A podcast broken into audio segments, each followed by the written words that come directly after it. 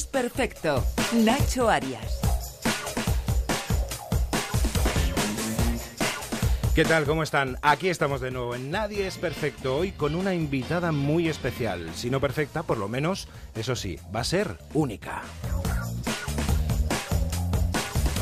Está licenciada en comunicación audiovisual y se ha formado como actriz en la escuela de Cristina Rota. Pero todos la conocemos por el programas como Zapeando, El Hormiguero, Tu cara me suena y ahora como nueva presentadora muy pronto del Club de la Comedia, cogiendo el relevo a Alexandra Jiménez. Esa no es otra que Ana Morgade. Ana, ¿cómo estás? Muy buenas tardes. Fenomenal, qué presentación tan completa. Me conoces mejor que yo misma. Casi, casi. Se lo debemos mucho también a la Wikipedia, ¿eh? que hace, nos hace grandes, grandes favores. ¿Tú la utilizas mucho, por cierto? Eh, sí, me gusta mucho. Me gusta buscar biografías mal escritas y, fallos en Wikipedia. He encontrado, una vez encontré una que era maravillosa, que intentaba resumir un, episodio, creo que era de una serie, y el que lo escribió se empezó a aburrir a mitad y puso, esto es un coñazo con ocho OEs. Claro, las semanas estas cosas desaparecen, pero si lo encuentras es como ver una estrella fugaz. Bueno, ahora no ha fallado la Wikipedia, ¿no? No, no, está todo perfecto, todo, esto es verdad.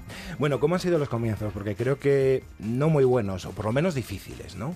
¿Los comienzos de qué? ¿De mi vida? De tu vida No los recuerdo, yo tengo muy mala memoria, también te lo digo. Hasta los seis años no recuerdo No casi recuerdas nada. poco. No, profesionalmente hablando. Profesionalmente yo siempre he tenido mucha suerte, la verdad. He trabajado un poco de todo. Eh, es verdad que hace relativamente pocos años que lo que hago es solamente trabajar de esto, que es lo que le pasa a casi cualquier actor.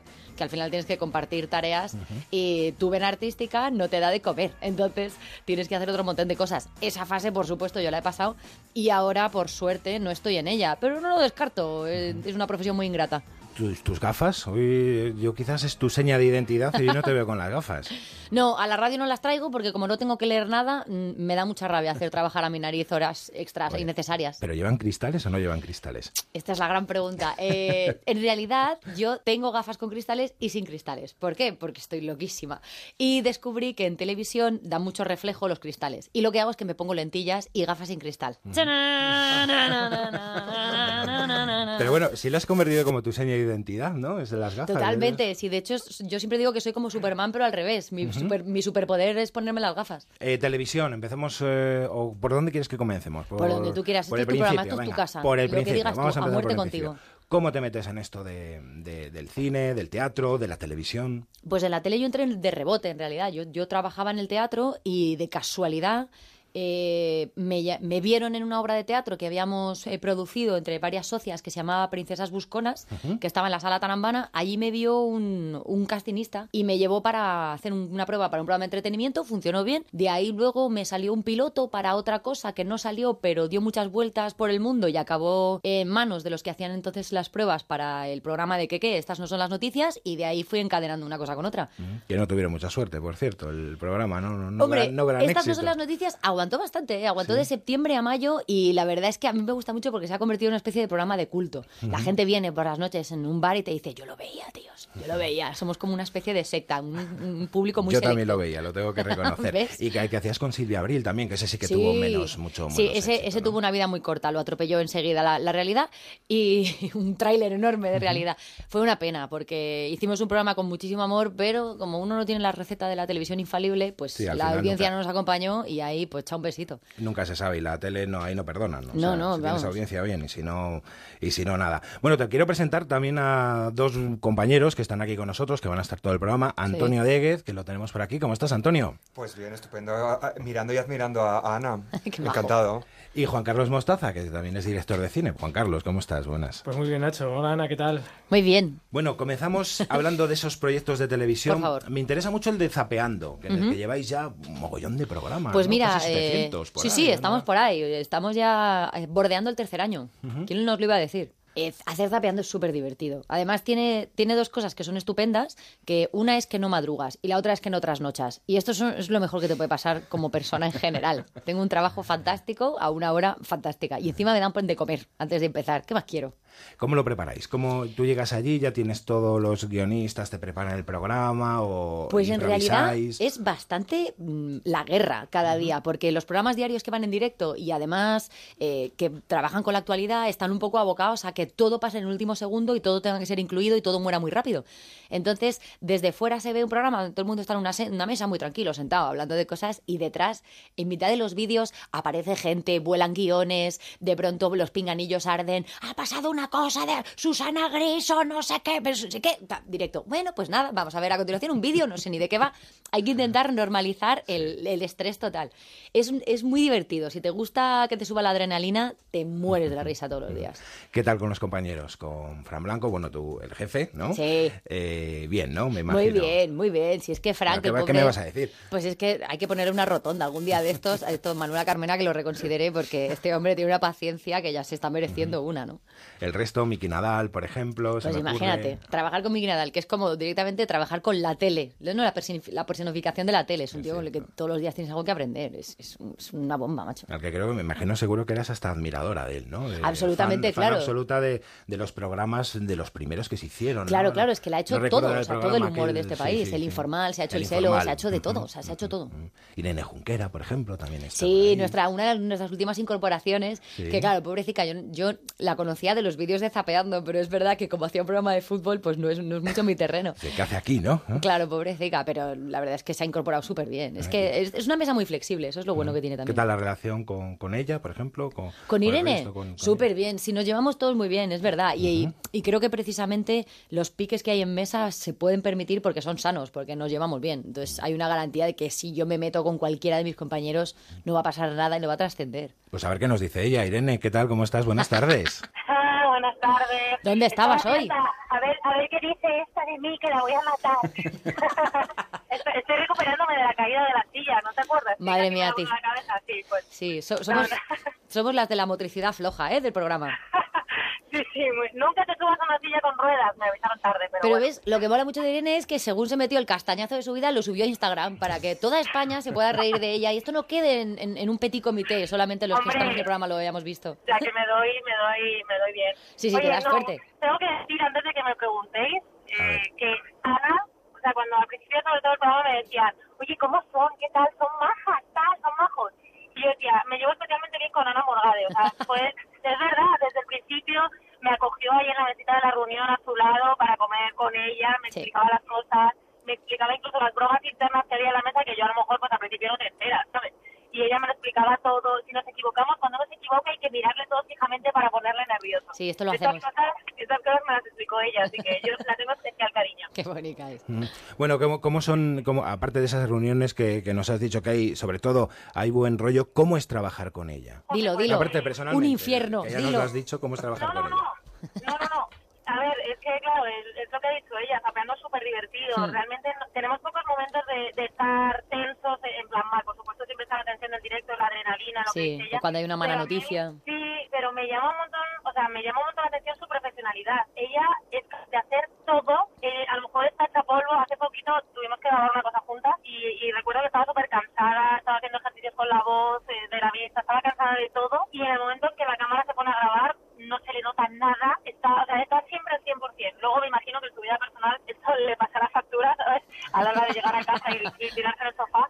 Pero sí que hay una cosa que la que yo me quedo de ella y es que siempre, siempre lo da todo y, y me miro en ella. O sea, me gustaría eh, llegar a ser tan profesional y, y saber tanto y poder eh, ser capaz de afrontar tantas cosas como está haciendo ella ahora mismo. Piropazo. Ya, ya, de Pero verdad. ¿eh? Irene, me, me está sacando los colores fuerte. Menos mal que esto es la radio y no se me ve. Estoy sonrojada.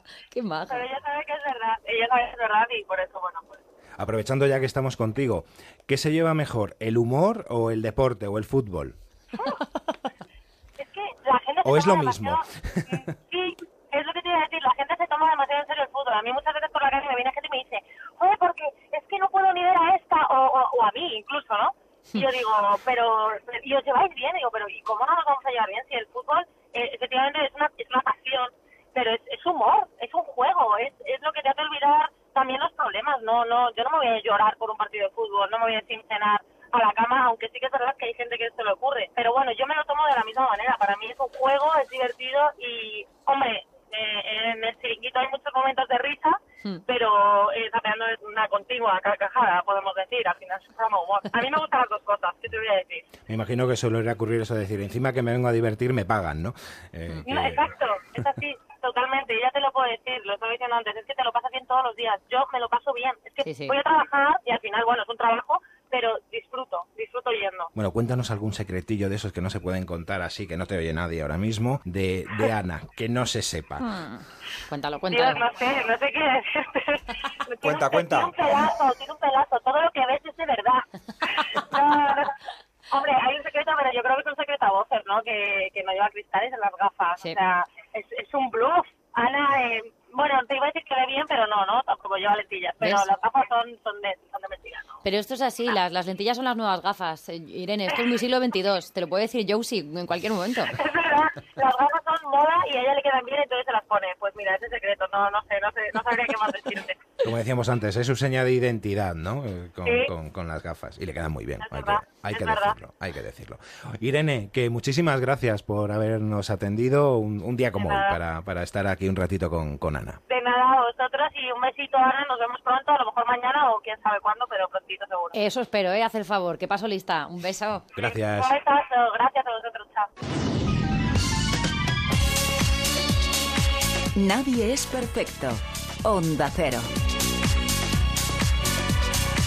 Bueno, con música de película, vamos a hablar de películas, de todas las Venga. que has hecho. A ver, yo tengo por aquí cuatro estaciones. Sí, señor, un hacías de madre soltera. Sí, señor. ¿Qué tal? Maravillosamente. Cuéntanos En realidad esto fue, peli. un- fue una incursión muy cortita porque Marcel Barrena es, es, además de ser muy amigo mío, y eso que es una persona horrible, no sé por qué lo es, es un gran director. Y entonces estaba haciendo su primera película y yo iba al rodaje porque me gustaba verle trabajar y estaba esperando a ver cuándo fracasaba todo. Y, y luego no, le fue súper bien. De hecho, le, fue- le dieron un Gaudí por, por esa peli. Y le faltaba una secuencia final donde había un personaje que hacía él mismo, que era un personaje horrible, que a través de la pizzería alrededor de la que toda la, la peli se movía, conseguía recuperar un poco su humor y, bueno, relativamente, ¿no? Y entonces a ese personaje le faltaba una pareja y dije, no te preocupes. Y de hecho llevo puestas sus gafas, porque Marcel también es, eh, es- tiene, mucha, tiene muchas dioptrías y no veía ni pedo en la secuencia. Y bueno, tuve que hacérmela un poco de memoria. Menos mal que con- conocía sus facciones y podía, podía utilizar un poco mi memoria sensorial, porque no veía absolutamente nada. Luego un corto, ¿no? Que a mí me da un poco de vergüenza decirlo. Eh, solo sabes follar. Sí. Que haces de novia, por cierto. Exactamente, de, de novia de Jorge Marrón, además. Lo conocí entonces, ahora ya eh, trabajamos juntos en el hormiguero, En El Hormiguero. y a menudo nos acordamos de ese día, pero la verdad es que lo pasamos muy bien.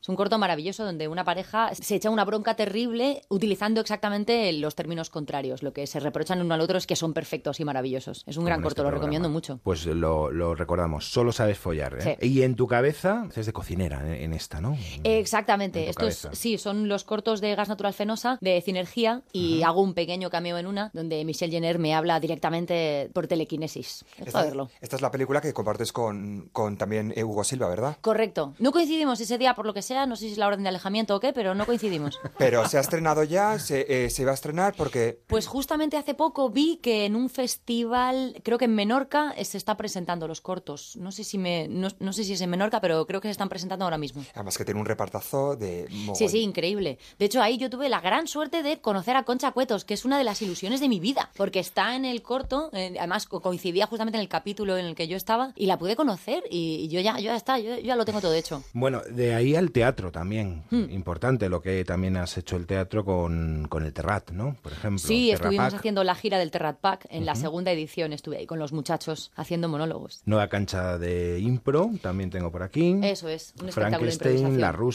Rusas o Morgadeces, que es tu... Podríamos decir que más que teatro es tu monólogo, ¿no? Llevado, sí, es un monólogo de stand-up de 90 minutos que tiendo a alargar, ya va a llegar un momento que va a ser el más barata eso. Y pues claro, como ya hablo bastante. Y sí, sí, me, me divierto muchísimo. Hablando, por cierto, del Terrat. Ahora, yo te aseguro Dime. que te llamé una vez ¿Sí? y saltó el contestador. No tengo. Bueno, sí, sí, vamos a, vamos a construir, vamos a ser constructivos. Me llamaste. Te llamé. Sí. Y yo, ese contestador, lo, lo entendí como un no. Hostia, ¿no te has podido pensar la- ¿no te lo has podido pensar antes del programa? Es que vaya, vaya gilipollas. No, no, no, no. La verdad, a mí esto es como, como con Wyoming, esa cosa de que estamos peleados, y no es verdad, pero nos gusta trabajar eso, ¿no? Sí, es verdad. ¿Qué pasó con Buenafuente? Pues exactamente lo que él decía. Yo creo que una de las cosas que más me gusta precisamente de, de Andreu es que él trabaja con la verdad. Y que cuando yo, cuando yo terminé mi etapa en Buenafuente, yo me, mu- me mudé a Madrid, seguí trabajando, él siguió con Buenas noches y Buenafuente y nos bueno, a mí me preguntaban mucho, a él le preguntan otras cosas más interesantes, pero a mí me preguntaban mucho, ¿y qué pasa con Buenafuente? Y como realmente no pasaba nada, yo decidí que era mucho más divertido jugarlo a la contra y decir, pasa todo, ¿no? Y, y jugar esto que hacían todos los programas de Buenafuente no me llama y el el día que me llame, porque creo que precisamente es, es algo que él hace y que funciona muy bien, que es coger, o sea, o coger la verdad tal cual o coger la mentira y hacer la verdad. Y entonces decidimos hacer este juego y además me encantó cuando luego volví al programa, hicimos una reconciliación en directo al más puro estilo eh, sorpresa, sorpresa. Fue precioso. Al final lo mejor de todo esto en televisión es ser natural, ¿no? De lo que hablabas tú antes. Claro, exacto. Esa naturalidad, ¿no? Que, que a veces falta, ¿no? Claro, todo el mundo Como en este programa, empeñado en que, en que pasaba algo horrible. Y entonces, pues al final dijimos, bueno, pues hagamos algo horrible. Si todo el mundo quiere que pase, hagámoslo, ¿no? Montemos un Mm. gran pollo de esto. Y era muy divertido. Te encantan los risquetos. Cuéntame por Sí. qué te encantan los risquetos. No, no, no, no he podido comprarlos hoy, si no te iba a traer una bolsa, pero... No lo puedo saber en realidad, o sea, es algo superior a mis fuerzas. Lo he analizado durante mucho tiempo y es imposible saber por qué. Solo sé que yo soy absolutamente feliz cuando como, o sea, es, hay un, es un snack que está hecho de felicidad retorcida. ¿Y no, Es tienes increíble. ningún, y no tienes ningún secreto para que no se te queden los dos naranjas? Porque, Es el peaje porque- que hay que pagar. No- nada, nada es perfecto. El amor no es perfecto. No sé si el, el amor mancha, deja marca, es la huella que te deja para siempre. Por cierto, ¿estás enamorada? De la vida, Vale. absolutamente. De la vida. no podemos saber nada aquí. Bueno, si no hay nada, pues no hay nada. Oye, me has dicho que eh, he, he visto también, o he oído, que eres freak del saber y ganar. Me encanta. Cuéntame esto, cuéntame Me esto gusta saber y muchísimo ese programa. Me encanta, me encantan todas las pruebas y de hecho tengo la ahora no, porque aquí no es, me he cambiado hace poco de móvil y todavía no me la he bajado, pero tengo la aplicación incluso en el móvil y juego y me entusiasma y, y admiro profundamente a Pilar de Saber y Ganar. Creo que tiene el trabajo mejor pagado de este país. Sale, hace una pista, es azul, se lo lleva caliente y encima trabaja en uno de los programas que tienen mejor reputación de la televisión de este país. Pilar, eres mi heroína. Bueno, ¿qué te parece el cambio de presentador? Bueno, ahí hubo un momento en que, o sea, la gente se planteó, o sea, hubo suicidios en masa, la gente dijo esto se acaba. Claro, o sea, el, el calendario maya hubo que reorganizarlo porque, claro, hubo un momento de pánico de esto se acaba. Y luego, no, no, Jordi solamente había ido al baño y volvió. Si es que, claro, ¿qué esperábamos? Que, que le pasara algo. Muy bien, vamos a escuchar algunos de esos cortes que hemos visto en, en televisión, en- por ejemplo, en Zapeando. Decías esto. Eh, a mí es que me gustan mucho las matemáticas y me gustan también las letras. Soy una empollona asquerosa, con tetas gordas.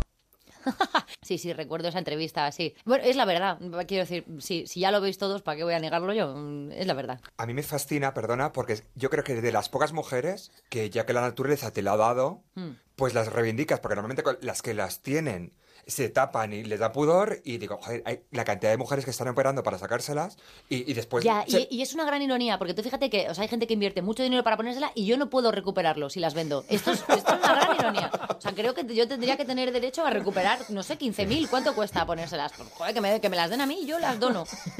Otro corte también de estos que nos ha gustado de Zapeando. ¿Qué? Sin temor, dinos tu edad. No, no, sin temor, no, con rabia y mucha furia, ¿eh? Porque este sistema me parece una mierda para edad todo. Pero venga, yo soy de la quinta de Quique y tengo 35 también, y por el culo me la hinca quien yo quiera. Sí, sí. Hablaba de esa naturalidad, ¿no? Somos poetas, somos poetas, nos gusta mucho la rima consonante en el programa. Bueno, más proyectos que tienes ahora. Yo creo que lo importante, el Club de la Comedia, ¿no? Sí, estamos que te hayan hecho ese estreno. Presen- presentadora, la próxima presentadora del Club de la Comedia. Me imagino que para ti profesionalmente es un logro, ¿no? Sí, es un placer y además el listón está súper alto. A- eh, además, se ha convertido en un programa que tenía como marchamo presentar una mujer, ¿no? Tanto Alexandra como Eva, y, y había que seguir una estela y mantener un Es que mira tú muy tenías anteriormente. Sí, sí. Eva H. Pero es que también ha estado Wyoming, ha estado Wyoming. Fuentes, ha estado eh, Veiga, es que ha estado gente muy grande presentando el programa. O sea, que realmente había una exigencia y que también vas a ser al final el- la maestra de ceremonias de los mejores cómicos de este país. Y entonces es, es delicado y dan ganas de hacerlo con mucho cariño. ¿Eso te lo preparas tú, esos guiones como de los del comienzo, cuando vas a presentar a uno de los artistas? Cuando yo ¿Los ido- preparáis vosotros? ¿Tenéis guionistas? Cuéntanos un poco esos secretos. Claro, cuando yo he ido como invitada he llevado mi propio material porque, bueno, los que somos cómicos normalmente llevamos cosas nuestras porque también uno se siente siempre más, más cómodo vendiendo su propio pescado, pero es verdad que para poder llevar control de todo el programa, tú piensas que cada día son seis monólogos con sus seis invitados que llevan otros seis. Entonces es muy difícil controlar los temas, los tempos, los largos, que no se nos vayan de tiempo, que no se junten dos temáticas y por eso intentamos siempre que lo coordinen todo desde Globo Media. Además, tienen mm, una plantilla de, de guionistas que son absolutamente espectaculares y que son los artífices, pues eso, del informal, de sé lo que hicisteis, de zapeando y ¿para qué? ¿Para qué vas a intentar mejorar lo que ya es perfecto? Y es que si no, ¿dónde sacas el tiempo luego para hacer todo eso, no? Claro, esa es otra. Además, tú tienes que estar concentrado en tratar de, de llevar los ritmos, los cambios de última hora. De pronto un cómico sale, entra, no llega, se va. Y entonces, por suerte, tenemos un grupo de guionistas capitaneados por Gaby, que además es un- una, una de las piezas más fuertes de Globo Media y lleva haciendo esto toda la vida. Y te da muchísima seguridad saber que él está coordinando, que sabe que los temas no se repiten, que si pasa cualquier cosa te lo cambia. Oye, no sé quién ha llegado y te ha pisado un chiste, no te preocupes que ya te lo he cambiado. Eso es una maravilla. Así da gusto trabajar. Claro, claro. Así da gusto. Como aquí, que tenemos 50 guionistas también detrás. Fantástico. Bueno, ¿te gusta el cine, por cierto? Me- bastante. ¿Sí? Sí. ¿Cuáles son tus películas favoritas, preferidas? Eh, bueno, yo tengo debilidad por algunas películas. Una es Regreso al futuro, porque me parece que es una, una obra maestra a nivel contigo. de guion. Y, y me sigue pareciendo gloriosa. Luego también tengo debilidad por la trilogía de Indiana Jones. Me encanta ese personaje. Y, y de hecho, eh, bueno, eh, están poniendo ahora en, en la tele de vez en cuando, como hay tantos, tantos canales de Cineox, Nova, no sé cuánto, está, siempre puedes pillar alguno. Me flipa y me sé los diálogos de memoria. Y también tengo debilidad por la princesa prometida, que creo que es una mezcla de géneros espectacular. Bueno, vamos a hacerte un pequeño juego. Maravilloso. ¿Te, te atreves con nosotros? Sí, Venga, sí. vamos a jugar un poco a las películas. Nadie es perfecto. Nacho Arias. Y lo vamos a hacer con Juan Carlos Mostaza, que es director de cine también creativo y, apasionado también, por supuesto, del, del séptimo arte, ¿no? Pues sí, Nacho, y como apasionado del séptimo arte, no podemos dejar pasar que estamos ante el 30 aniversario de un peliculón, una obra maestra, que es Aliens, Oh. El regreso, de James Cameron, que es una película tan buena que siendo una, segura- una segunda parte de una obra maestra es mejor incluso que la primera. Sí. Es, eh, es algo que se tiene que estudiar en, en- en todas las escuelas y en todos los sitios. Entonces eh, se nos ha ocurrido un pequeño juego para hacer con, con Ana, vamos a meterla en un aprieto. Sí. Y es que vamos a ponerte una serie de, de películas de terror, ¿no? como, como Aliens, pero tú vas a tener que contar eh, la sinopsis como si fuera una comedia. Vale. Intentando convencernos de que es Darle la una comedia. vuelta. De acuerdo. Entonces, Vamos a bueno, darle vamos la a, vuelta. a introducir la primera, con la que vamos. Venga, vamos con la Solo primera. una cosa, Burke. Van a ir ustedes allí a destruirlos, ¿verdad? No a estudiarlos, ni a traerlos aquí, sino a eliminarlos. Ese es el plan. Pues eh, bueno, estos Aliens, ¿no? Sí. Vamos a empezar por aquí. Pues eh, tienes que contarnos Aliens como si fuera una divertida comedia. Bueno, esta es la, clase, la clásica road movie llena de sorpresas, ¿verdad? Unos uh, siete pasajeros maravillosos, porque siete es el número de la suerte, deciden marcharse al espacio para seguir una señal loca, como el que sigue un GPS cuando le dice después de 200 metros gire a la derecha. Pero resulta que siete es un número impar y si te quieres enrollar siempre va a quedar alguien colgado. Así que deciden meter a un último pasajero que... Paliarte con él tienes que elegir porque tiene dos bocas, para empezar. ¿Y qué te puedo contar? Que pasa de todo, que hay un animal maravilloso que es un gato y que si oyes pip, pip, pip, pip, hay alguien que viene a cenar. Muy bien, yo creo que aplausos, claro que sí. Genial, genial. Próxima película. Canta. ¿Tienes mascotas en casa? Tengo, tengo el póster. Tengo el póster y el libro de esta película. Pues para que no tenga pececitos, aquí vamos con Tiburón. ¿Estás cansado de la ola de calor? No te preocupes. Vente a... ¿Cómo se llamaba? Amity Lane, ¿era? Sí, sí. a mi tía, mi tía era el Sí, pueblo, ¿no? sí, sí. El pueblo de Amity. Con un poco de suerte te ahorras la operación bikini. Ya te la hacen los peces, amigo. Muy bueno, muy buena, sin duda. Vamos con la siguiente película. Hay poquitas, ¿eh? Ya ¿Qué tal, Clarice? ¿Y han dejado de chillar los corderos? Pues aquí tenemos el Esta sí que es silencio un de los aprieto, ¿eh? corderos. Esta ¿eh? sí que un aprieto. Cambiar esto mm, va a ser complicado. A ver. En una época muy confusa para la moda, un hombre decide utilizar piel humana como último grito. ¿Sí o no? ¿Me estoy apuntando? Genial, genial. Claro, claro. Nos queda alguna más. ¿Has visto lo que ha hecho la cochina de tu hija? Pues ahora nos vamos. nos vamos con el exorcista. A ver qué nos tiene preparado Ana con esto. Hay un pasaje de la Biblia desconocido por todos, porque las dos páginas salieron pegadas en muchas ediciones, que dice: Padre Carrasclás, Carrasclás, qué bonita serenata. Carrasclás, Carrasclás, exorcita a esa chata. Y así es, efectivamente, una mujer que tiene la manía de coger una tabla, eh, dibujarle un abecedario con un punzón y hacer el tonto con ello, se viene arriba y a partir de las 12 de la noche tiene un efecto gremlin, pero a lo bestia, y le dejas el cuarto a su madre, pues como un adolescente cuando vuelve de una discoteca a las 3 de la mañana, pero un martes a las 12. Así que la madre, que está cansada de este tema, llama a hermano mayor, está ocupado y a continuación tiene que llamar a un exorcista, que es el plan B de cualquier hijo adolescente. ¿Y cómo termina? Pues bien como todo, la muchacha crece y pone un juteco. Muy bien, nos queda creo que queda la una. última.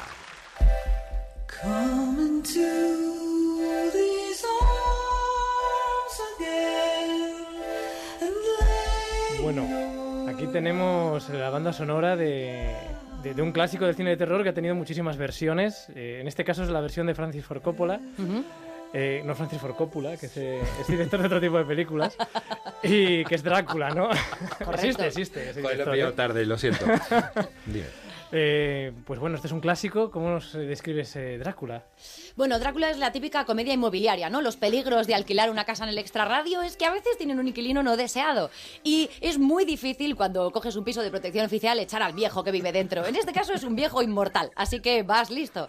¿Qué es lo que sucede? El muchacho llega hasta las afueras, eh, una zona apartada con carreteras comarcales sembradas de lobos y criaturas de la noche, y resulta que se encuentra a este inquilino no deseado de turno. No solamente eso, sino que el jodido viejo es verde y se enamora de su novia. Y como es cabezota también, viaja en forma de primero de lobo, luego de, tiesto, básicamente, porque viaja metido dentro como un, como, un, como un bulbo de geranio, y llega hasta la casa del muchacho, se queda con la otra, mata a una pelirroja de camino porque el tío es inquieto, y todo como acaba, pues bien, atraviesa océanos de tiempo para conocerla y mm, y, y se encuentra con un DeLorean, probablemente en el camino, no lo descartemos, que hay algún cameo de Michael J. Fox, y todo termina bastante bien teniendo en cuenta que a Keanu Reeves las canas le sientan fenomenal.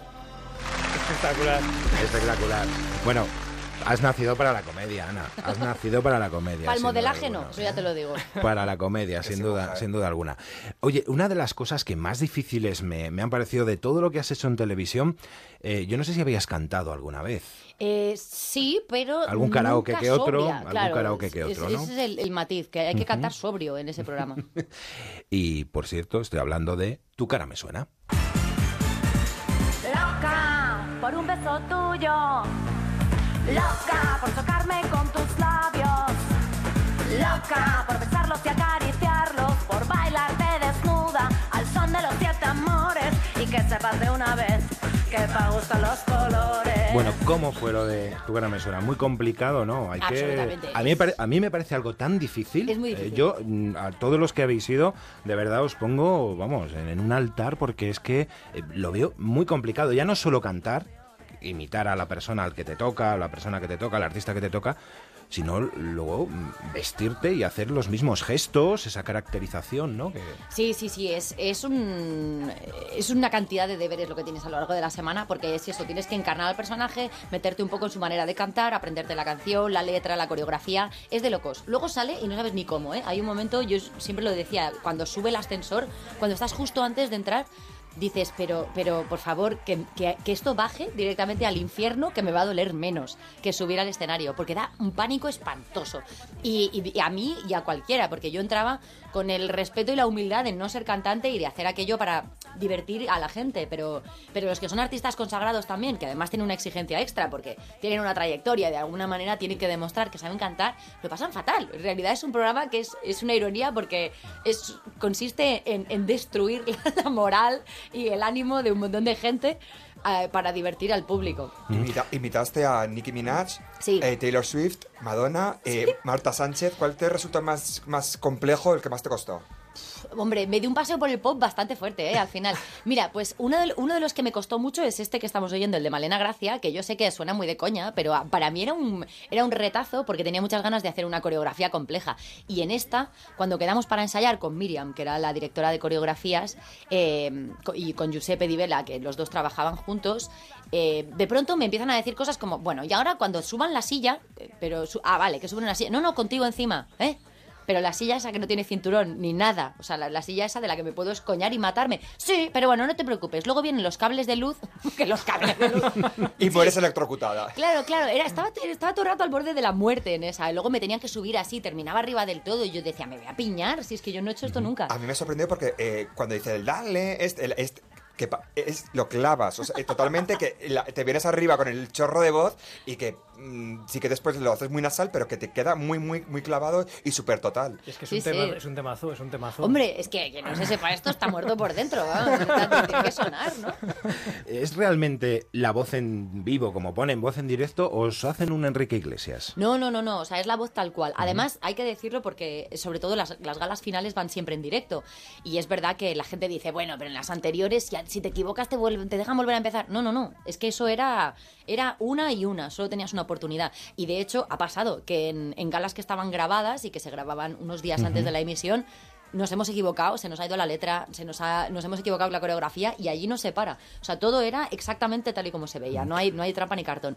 Por supuesto que los, los, los que están en el equipo de sonido se ocupan mucho en los ensayos de ecualizarte bien, de tratar de, tratar de, de ayudarte a que tu voz se parezca lo más posible. El Photoshop de la, de la Eh, voz. Exacto, ¿no? pero como lo harían en cualquier concierto, ecualizas, mm, pruebas la voz, tratas de, de- de juntarla bien con los coros, todo eso está hecho, pero es nuestra voz y no hay trampa. ¿Cuál fue el, la artista más difícil que tuviste que, o la que más te costó? ¿Y cuál es la que más te gustó? A mí, mm, me costaban, me, me costaban todas, si te digo la verdad, o sea, fácil no se me hizo ninguna. Lo que pasa es que, claro, hay algunas a las que, a las, de las que me sentía más alejada. Por ejemplo, cuando tuve que hacer los piconeros, lo pasé muy mal, porque yo de flamenca es que no tengo, o sea, tengo el WhatsApp y ya. Entonces, claro, a mí me daba mucho respeto y con aquella bata de cola maravillosa, yo me miraba y decía, madre mía, si es que me falta la tele debajo, pero luego tienes que tener el arte y encima tienes delante a Falete, claro, que yo me moría de vergüenza, yo lo miraba y decía, tío, tú dime que no doy pena. Si no doy pena, yo ya me quedo tranquila. Y me decía que no, como es Falete, además, tú estás divina, tú ríete, tú pásatelo bien, tú mírate, mira cómo estás, estás preciosa. Y me daba trucos, además, me decía, esta nota, bájala aquí, súbela aquí, manténla aquí, aquí suéltala. Que eso era lo que molaba también, que teníamos compañeros muy generosos. Ojo que nos rimos mucho de Falete, pero Falete canta que, madre mía, cómo canta Te tío, cantaba de ¿eh? morirse. Además, nosotros nos moríamos de la risa con él. Daba un montón cuando le tocaba un tema que le gustaba y cuando no. Se le notaba un montón. Era- porque él había venido a hacer lo que le daba la gana, que es lo que Falete hace en su vida. ¿Qué lo que lo le da la gana. Y Ahí yo lo admiro tanto por eso. Y ser natural, claro que sí. Hay una persona que también eh, pasó por ese programa, que es Jun Barrera. Hombre, eh, con la que, por cierto, está- estás coincidiendo en una serie, ¿no? Además. Sí, hemos coincidido en un montón de cosas. y... ¿Cómo es? No, en, en Olmos todavía no. Hemos coincidido en Con el culo al aire, coincidimos en Y también en la radio. Si es que, o sea, ya me, fal- me falta prepararle una cama y meterla en casa. Pues vamos a saludarla, si Por te favor, parece. adelante, adelante. Barrera, buenas tardes. Buenas tardes, ni se te ocurra meterme una cama en tu casa que no se cabe. No se cabe, tienes perro, yo no, no. Mejor vente tú a la mía, que tengo piscina. Eso es verdad, eso doy, doy fe. Morgane, Bueno. ¿qué pasa contigo? O sea, menos mal que me habéis llamado, porque no responde a los mensajes, ni me llama ni me escribe, como el gorila de la selva. Oye, una cosa es que tengo que verdad. hablar con ella a través de entrevistas. Ya, ¿Esto qué qué vergüenza. es? Pues mira, justamente te iba, a- te iba a decir, se me ha olvidado, te iba a llamar antes para ver si quedamos a cenar esta semana, para que veas. Anda, mira tú qué bien. Te lo digo, venga, te lo digo delante de toda España. Venga, venga, pagas tú, va. No Luego digáis la dónde vais a cenar, no vaya a ser que se colapse el, el restaurante, porque las dos tenéis muchos seguidores y muchos admiradores. Y en común, además, tenemos clubs de fans en común que Sí, se ahorran el viaje. Porque cuando hacemos, un- claro, cuando hacemos una cosa juntas, pues eso que se llevan, que ya ven a dos de una. Bueno, Jun, ¿cómo, ¿cómo es Ana? A ver, haznos Pues una pequeña pues, radiografía ¿qué con ¿qué cariño. pregunta es esa? ¿Qué pregunta es esa? No la estás oyendo. Tú no la estás viendo cómo es. Ana es así, es una loca de la vida. Mira, yo cuando la conocí eh, compartíamos teatro, que no escenario, que eso también nos falta, Ana, Sí. compartir, aparte de la cama, nos falta compartir escenario. Eso es verdad. ¿Habéis Eh, compartido eh, cama? eh, no, hotel no, sí. Hotel, sí. pero... En el, acuérdate, en el, en el último San Jordi que fuimos a, a cubrir el Sí. San Jordi en la radio, compartimos hotel. Compartimos hotel, pero cama decir no. yo, ¿cómo Y algún gin tonic también. la- Algún gin tonic Y algunos panchitos. y algunos Digo yo, ¿cómo están, los pre- ¿cómo están los presupuestos de las productoras? Por eso iba a decir yo. que- Espérate que poco nos falta para volver a compartir habitación al paso que vamos.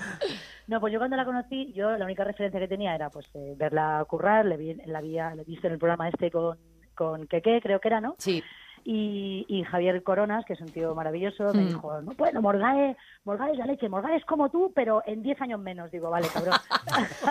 Javier Coronas en su línea, ¿no? Siempre tan elegante, ese caballero. tan elegante. Entonces, claro, yo cuando la conocí ahí en el teatro, que yo, yo salía, yo hacía Mm. la, can- la peor cantante del mundo, yo salía cuando ella entraba con, con su espectáculo de impro, y como que no me miraba a los ojos, como que me rehuía, y yo decía, pues esta tía es borde, y me decían, no es tímida. Es que me da Luego mucha vi- vergüenza, Yum. Claro, luego ya vi que era solo una estrategia, para que luego la cogiera con más ganas. Yo entro O sea, siempre ya- dando pena, claro. es, pollito pinky, pero luego ya está, luego ya, ya se lanza. Ana es una tía hedonista, pues como tiene que ser, eh, eh, positiva, vital y cachonda, que es lo que lo que nos gusta a tíos y tías en el mundo. O sea, que somos multi, multigénero. Estábamos hablando antes, Jum, de, de su paso, el paso de Ana por Tu cara me suena. Tú también has Sí. estado allí. Sí, sí, sí. Mm, yo les- se lo estaba diciendo, no sé si lo estabas escuchando, creo que sí, Sí. Que, que me parece tan complicado ese, ese programa. Lo es, es, es muy complicado, además como dice Ana, incluso es complicado para, para la gente que es cantante profesional. Imagínate para nosotras que cantamos en la ducha y de repente cuando nos tomamos un quintón y demás, entonces de repente te pones ahí con un micro y ya tu voz en el micro suena muy distinto a- al Sí. telefonillo de la, de la ducha, claro. Eh, esto está más ampliado, tiene más cosas. Pero mm, yo creo que como actrices siempre nos, nos vienen bien esos retos, porque, bueno, pues descubres, te descubres a ti misma cosas y a la gente pues también. Oye, das ahí, das pistas de, de, la- de las cosas que puedes hacer, ¿no? Oye, ¿cómo era el jurado? Esto es para las dos. ¿Son, son demasiado duros al final? o- Es que no nos tocó el mismo, claro, porque Yum estuvo... El año que yo justo entré cambiaron al cambiaron la mitad del jurado. Sí, yo no tuve ni a Lolita ni a, ni a, Ni a Shaila. Shaila, sí. Yo tuve a Marta Sánchez y a Mónica Naranjo. Uf, Mónica Naranjo, durita de eh, pelar, ¿no? Sí, sí, lo que pasa que, mm, bueno, yo creo que Mónica conmigo era bastante justa, ¿eh? Eh, mm, apreciaba bastante el esfuerzo el esfuerzo que hacía por, por bueno por suplir donde vocalmente no llegaba pues llegar con la interpretación no que, que- que es lo mío no Bueno, bueno, El yo recuerdo la de te Antes parece- muerta que sencilla, que estabas gloriosa en unos falsetes, nena, que madre mía, ya quisiera un jilguero. Es que es que ves tú flamenca no eres pero yo soy muy flamenca no sé dónde no sé dónde me viene pero a mí a mí dame una copla que yo soy feliz yo ahí yo ahí estaba en mi- una copla y una niña o sea esa suma para mí es letal vamos ¿Tú fuiste ganadora, Jun, en alguno de, las, eh, de los programas? No, no, no lo recuerdo ahora, lo estoy diciendo de memoria, pero, pero que sí que Sí, llegaste a ser ganadora, llegaste, ¿no? sí sí gané un par de galas creo, Ganaste un par de galas. sí sí Y tú sí, también, sí. ¿no? Ana? Yo gané una, sí, gané una. ¿Cómo se siente uno cuando, cuando gana? Porque claro, la competencia también... es Claro, es que en, tela, mi, ¿eh? en mi edición ese año pasó algo muy bonito, que fue que en, eh, justo en, en la gala anterior a que yo ganara, Edu Soto me cedió el premio, porque siempre teníamos un poco la coña entre, pues entre Edu, Pablo, eh, claro, es que había unas voces, Ruth, siempre decíamos, luego cuando volvíamos al hotel decíamos, oye, ya vamos a hacer una cosa, regalarnos aunque sea el premio, que tenemos a la ONG ya llorando por los rincones. Aunque sea el metacrilato. Claro, aunque sea lo metálico. Luego ya, o sea, la, la placa os la quedáis, pero dejándoos el premio a, los- a que todas las ONGs tengan así, que, que puedan cambiar un poquito eh, la, la pintura de las paredes. Y entonces, justamente ese, esa gala, Edu ganó y me cedió el premio. Por, eh, por- yo había hecho de Nicki Minaj, quedamos muy justos y dijo, no, no, se lo merece y entonces me lo dio. En un acto completamente mm, mm, inesperado y de una generosidad ah, espectacular. Y justo casualidades de la vida, en el siguiente gané yo. Además, también por un rebote de, de puntuaciones que no me lo esperaba. Y justamente hice lo mismo con mi compañera Vicky, que todavía no había ganado el premio y que siempre estábamos con la misma coña las dos. Y yo entonces ya le dije, bueno, yo ya he, pa- he pagado una vez, el- he podido dar el premio una vez, ahora dalo tú. Pues así sonabas como que- Mickey, Mickey Minaj.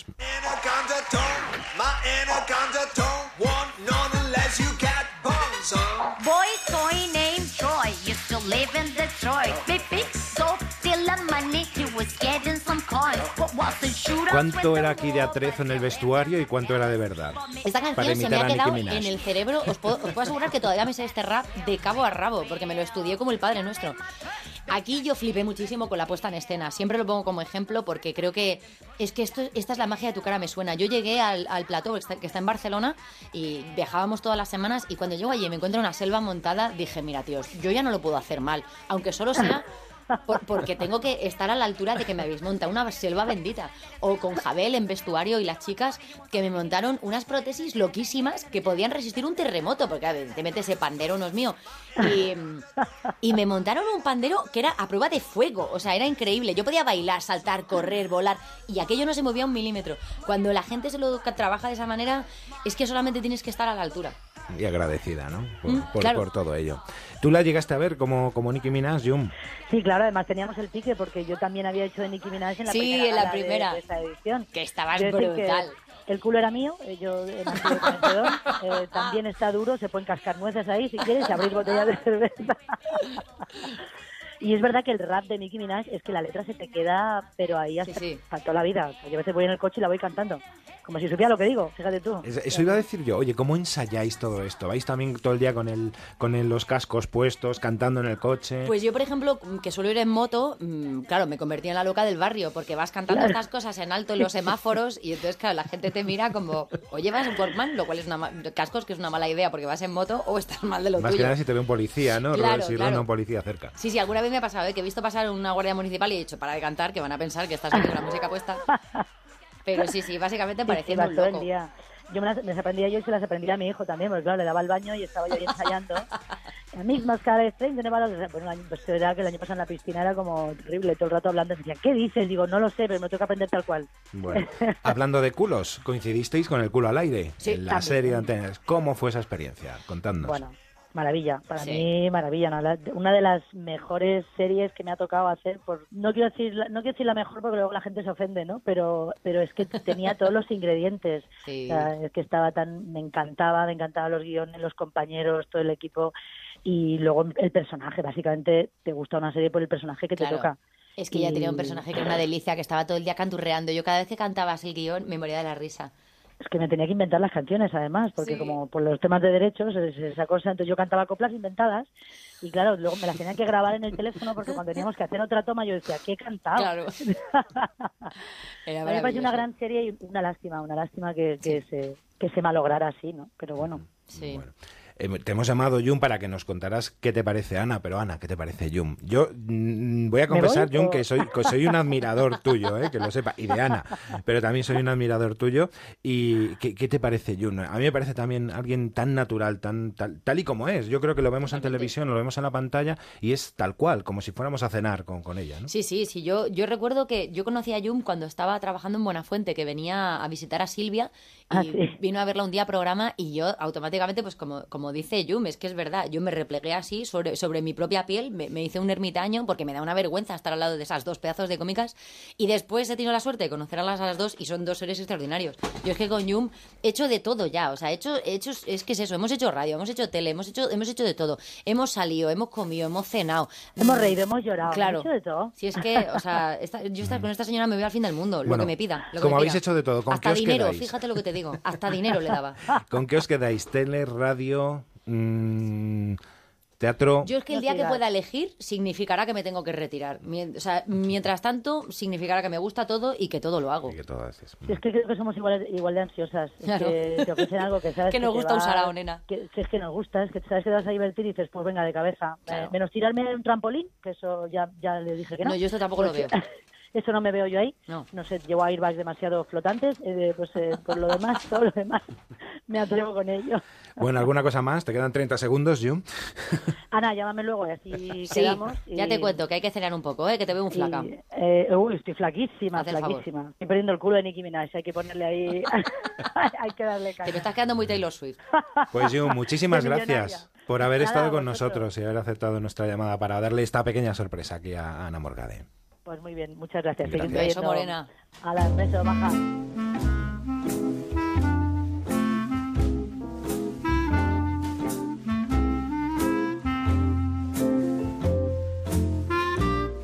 Bueno, y con esta música vamos a hablar de corazón, ¿te parece, Antonio? Porque Venga, adelante. no sé si te- eres muy aficionado a las revistas, echas un vistazo a las revistas. No me entero muy bien, ¿eh? Te digo que no me entero muy bien. Tengo ahí algunos, tengo algunos huecos. Igual os sorprendo con mi ignorancia, pero adelante. No eres cotilla entonces. Es que es distinto. Una cosa es el cotilleo. O sea, a mí me gusta el cotilleo de- a pequeña escala. A mí me gusta el cotilleo de, de la gente De que porteras, conoce. de- claro, del el- el de la vida, El el ru- rucurrucu, el rucurrucu, exacto. De sentarte a la fresca y decir, pues no está la Mari, eso. Pues vamos a poner eh, a prueba un poquito tus conocimientos Adelante. del rucurrucu con tus compañeros Bueno. de eh, Zapeando. En concreto, le hemos llamado el Celebrity Test porque yo tampoco es que tenga demasiadas neuronas para hacer algo original con un nombre y he hecho, eh, pues como su nombre indica, un test de celebrities. Di que sí. Como decía, vamos a poner a prueba los conocimientos de, tus propios compañeros con las siguientes preguntas. Mm. Vale. Yo te hago una pregunta con varias opciones y tú eliges. Vale. La primera es, ¿cuál de tus compañeros hizo un cameo en la mítica serie Los Serrano? Opción A, Cristina Pedroche. Opción B, Niki Nadal. Opción C, Ana Simón. Y D, Frank Blanco. Pues yo diría que la Pedro. ¿Es correcto? Pues ni más ni menos que Frank Blanco, que se ha Toma. presentado, que esto lo reveló en, en unos encuentros digitales y que resulta totalmente chocante que eh, Sí, sí. pues salió en Los Serranos. Así que, que te cuento un poquito... Pues yo eh, veía a Los Serranos y yo no, no recuerdo ver a, a Fran, fíjate. Pues eh, lo que yo estaba buscando, intentado buscar en YouTube, no había manera de encontrar qué, qué- qué coño hacía ahí, pero eh, por lo que debe ser, hacía su propio papel. O sea que Ah, aún vale. así no queda muy concreto porque dice eh, palabras textuales. No pude dar más lástima, creo que soy el peor actor del mundo. Ay, pobre Nat. Así Bueno, segundo, segunda cuestión. Vamos a ir, Eh, válida. llegas- menciona a Cristina Pedroche, es que se casó por sorpresa con eh, David Muñoz en su propia casa. Sí. Y que eh, tenía todo tipo de elementos eh, que, in- insospechados eh, que aparecieron en, en la, en la exclusiva de Ola. ¿Cuáles de estos elementos no estaban? Vale. Opción A, una bufanda del Rayo Vallecano. Opción B, un burro lleno de perchas. Opción C, un peluche de Winnie the Pooh. Opción D, un par de lapiceros de más de un metro. Vale, yo recuerdo, recuerdo la burra llena de perchas, eso sí lo recuerdo en el vídeo. Y voy a optar por el muñeco de Winnie the Pooh.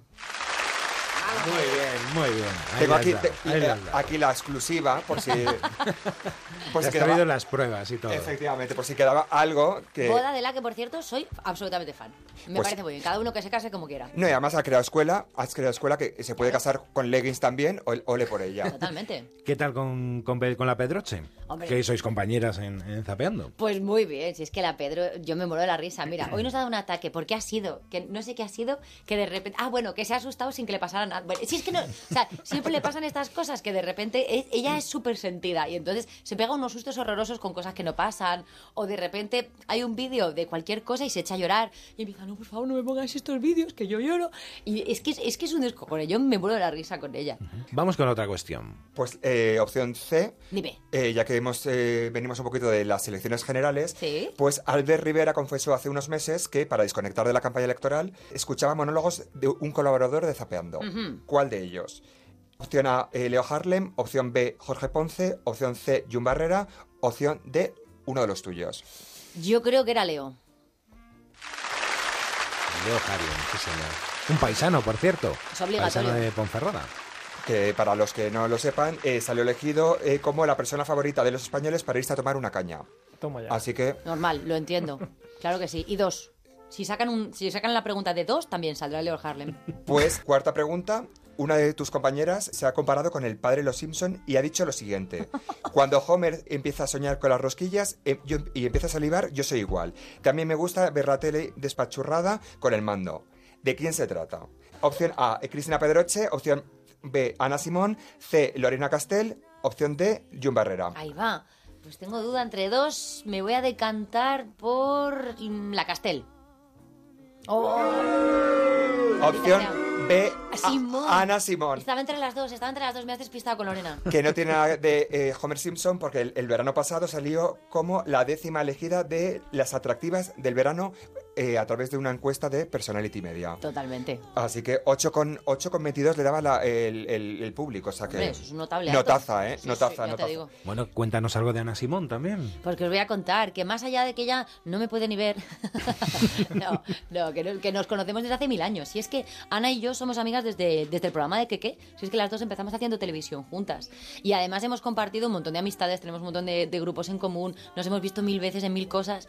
Y yo con Ana me llevo súper bien. Es verdad que tenemos esta especie de rivalidad falsa en televisión y la gente se piensa que es verdad. Pero es un poco lo que te contaba antes, que precisamente podemos hacerlo porque sabemos que tenemos la confianza para hacerlo. Ana es una tía estupenda. A mí lo único que me da rabia, que siempre le regaño mucho, es porque es muy gandula, muy gandula. Y en realidad con lo poco que trabaja y lo bien que le va, imagínate si lo diera todo. Siempre lo digo, es una tía que tiene un talento bestial. Lo hace todo bien, canta bien, baila bien, es muy graciosa, es muy lista. Cuando tiene que hacer una cosa en serio también la hace bien. Y encima está buena. Es que, o sea, es el pack. Es increíble. Es perfecta, sí. Bueno, pues nos vamos con otra opción, ¿no? Con Sí, con la quinta pregunta. eh, Cristina Pedroche tenía un complejo cuando era niña. ¿Sabes decir cuál? Mm. La primera, A, eh, sentía que sus orejas eran demasiado grandes. Opción B, estaba rellenita. Opción C, era muy morena de piel. Opción D, llevaba gafas con muchas dioptrías. Bueno, yo sé que yo sé que ha utilizado gafas, pero creo que es lo de la piel porque la llamaban la colacao y a, es- a ella eso le sentaba fatal.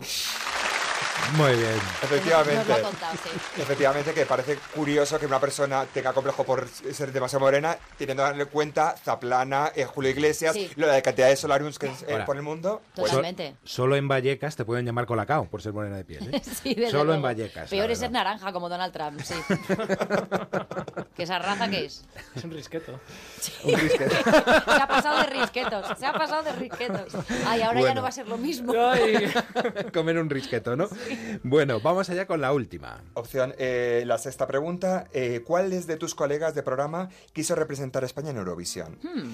Es fácil, pero si tienes por, eh, por si has visto, el- por si eres un poco eurovisiva. La opción A, eh, Quique Peinado. Opción B, Jun Barrera. Opción C, eh, Miki Nadal. Opción D, Lorena Castell. Yo sé que Lorena quería, presentar, quería presentarse por Eurovisión. Pues efecti- efectivamente, eh, eh, Lorena Ca- Castell se presentó como Lorena C al proceso de selección de 2008, año que finalmente ganó el Chiquili 4. Exacto. Ahora te digo, habría que ver a Quique, ¿eh? Yo, si, si hubiera que postular a alguien de los que has dicho, yo a Quique, sin duda. Yo creo que lo ha superado, vamos, Oye, con. Con nota, ¿eh? Con nota, Con notaza, ¿eh? oye. Bueno, bueno, tengo que con estudiar nota. para septiembre, Te lo- ¿eh? Me ha quedado zapeando un poco para Te, septiembre. te tendría que haber hecho Academia. preguntas un poquito más cabroncillas. Bueno, oye, por cierto, ¿cuál es el personaje más divertido que has conocido? Uy, esa pregunta es súper difícil. Yo, pues si te digo la verdad, yo creo que los personajes más, más divertidos que he conocido están en mi casa. Yo siempre lo digo, eh, yo tengo la suerte de que en mi casa mis padres son muy graciosos y mis hermanos también. Y mis tíos, y mi abuela es muy graciosa, mis abuelos también eran muy graciosos, que ya no están. O sea, eh, yo creo que es una cosa que tengo, he tenido en casa desde el primer momento. De hecho, las cenas en Navidad, de verdad, serían para grabarlas. Yo habría que montar como, como los Kardashian, pero así a la española. Porque yo tengo cada, cada miembro familiar que, que es un descojones. Son muy ocurrentes y cada uno además tiene un tono súper diferenciado. y algún fafonsete, porque claro, tú te rodeas de, de- de- de humoristas, de gente de lo más peculiar. ¿Cuál Sí. dirías que es la- el, el compañero más cachondo o la persona más divertida que te has encontrado? Dice- O sea, para irte de, una, de juerga, de, de farra. Madre mía, es que eso es muy difícil, ¿eh? Tengo, tengo muchos amigos con los que me río mucho.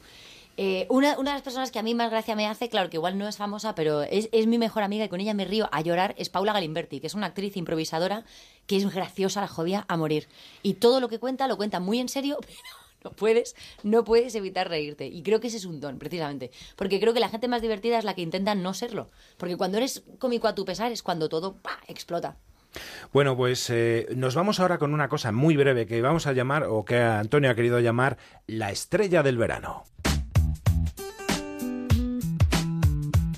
Ya que se acerca, que estamos un poquito en el, en el Ecuador del verano, Venga. eh, toca un poquito elegir cuál es el personaje que, con el que tú te quedarías y yo te doy varias opciones. Vale. Eh, la, la primera opción es Cristiano Ronaldo y los méritos que tiene para alcanzar este eh, título, Sí. pues sería primero la- ganar la Eurocopa con en Portugal Sí. y segundo pues llevarse tantas chatis a su yate Ibiza. Muy bien. Esta es la primera opción. Opción B, B, eh, Alba Carrillo, cuyos méritos es, es- son acaparar todos los medios después de separarse de Feliciano López, del tenista. Sí. Eh, recordemos en menos de un año, en 11 meses. Opción B, eh, Alessandro Lecchio, por pasar de las acusaciones de in- infidelidad por parte de Olvido Hormigos, teniendo a su mujer en la recta final de su embarazo. Opcio- eh, la cuarta opción es Felipe Juan Freiland de Todos los Santos, por eh, haber cumplido 18 años y celebrarlo por todo lo alto en Tiguapachá. Y la quinta, Isabel Presler y Mario Vargas Llosa, los méritos, ¿por qué? Pues porque se lo merecen, porque son los clásicos del Cuché y porque tienen. No sé si tienes alguna otra opción o te quedas con alguno de... Hombre, es que yo creo que aquí ha sido muy injusto porque está muy desigualada esta pelea, porque por supuesto que el Conde es un clásico o Cristiano Ronaldo es una celebridad, por supuesto un premio Nobel lo has metido ahí, pero tenemos a Felipe Juan Froilán de Todos los Santos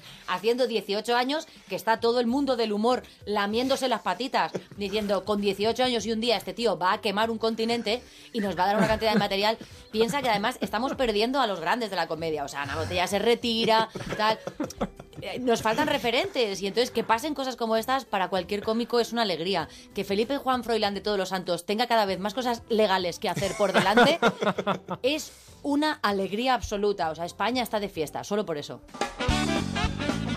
Maravillas, que te iba a decir algo, digo, pero es que lo has bordado. Yo me quedo también con Felipe Juan Froilán. Hombre, Porque si ya da juego y no era consciente, Claro, claro. pues ahora eh, con... O sea, es, es como un Pokémon, o sea, ya en la fase 1 daban mogollón. A la que Hay dijimos, que ir buscándolo, vamos ¿no? a fliparlo. cazándolo.